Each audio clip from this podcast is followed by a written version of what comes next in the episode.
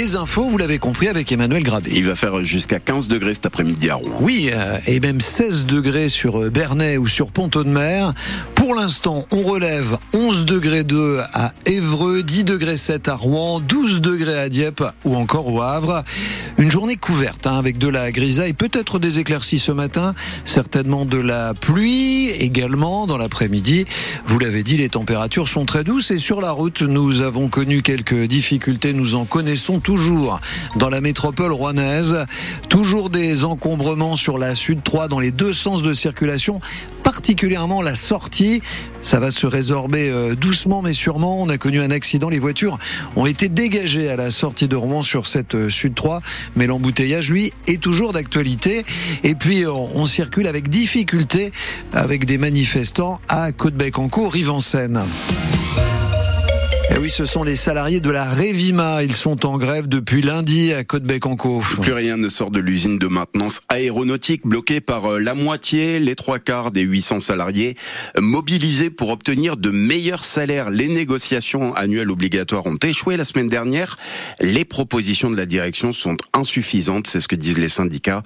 Mohamed El Ghazouani est délégué CGT. C'est insuffisant à ses yeux quand on voit l'inflation d'une part, mais aussi les efforts qu'ont consentis les salariés depuis le Covid Nous, on a exposé nos propositions à la direction euh, en se basant sur l'inflation euh, de, de 2023 qui est de 4,9%. Euh, donc on a proposé à la direction un, de juste s'aligner sur l'inflation, comme la grande majorité des entreprises. Euh, donc les négociations sont, sont déroulées en fait pour nous proposer à la fin euh, 2% d'AG, augmentation générale, et 1% d'AI, ce qu'ils appellent augmentation individuelle. Et ça, c'est pour les non-cadres. Et pour les cadres, ils proposent 3% d'augmentation individuelle. Il n'y a pas d'équité entre les, cadres et les non-cadres, sachant que nous, euh, pendant le Covid, euh, on a eu quand même trois ans de blocage de salaire. On a signé un accord d'adaptation avec des pertes, euh, je dirais, de salaire sur une participation CSE. On a perdu des, des, des, jours de congé. Les salariés pendant le Covid, ils ont travaillé pour sortir l'entreprise de, de, cette crise. Et aujourd'hui, on estime qu'il y a pas du tout de reconnaissance euh, de la direction par rapport à tous les efforts qui ont été faits. Mohamed El Ghazouani, délégué CGT de, de l'usine Révima de Côte-Bec en Rive-en-Seine. Pour la première fois depuis le début de la crise agricole, Emmanuel Macron reçoit les syndicats, la coordination rurale et la confédération paysanne aujourd'hui, puis la semaine prochaine, la FNSEA et les jeunes agriculteurs, le syndicat principal qui a rencontré hier Gabriel Attal, le Premier ministre. Les magasins Burton placés en liquidation judiciaire hier par le tribunal de commerce de Paris. 250 salariés sont licenciés, 50 magasins ferment, dont ceux de Rouen, Dieppe et Yvetot. Une alerte à la bombe dans une pharmacie de la rive gauche de Rouen hier matin. Des menaces envoyées par téléphone. Il a fallu établir un périmètre de sécurité dans la rue d'Elbeuf jusqu'à 13h. La version dématérialisée du permis de conduire généralisé dans toute la France aujourd'hui. C'est le ministre de l'Intérieur, euh, Gérald Darmanin, qui l'a annoncé hier soir dans une interview au journal Le Parisien.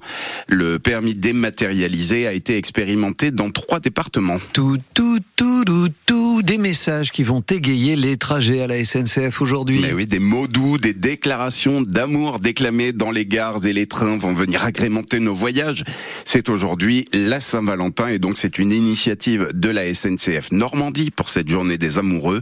Les usagers ont été invités à envoyer des messages par écrit ou par oral. Ils seront soit diffusés tels quels, soit lus par des agents et c'est un vrai motif de réjouissance pour Floriane Renard.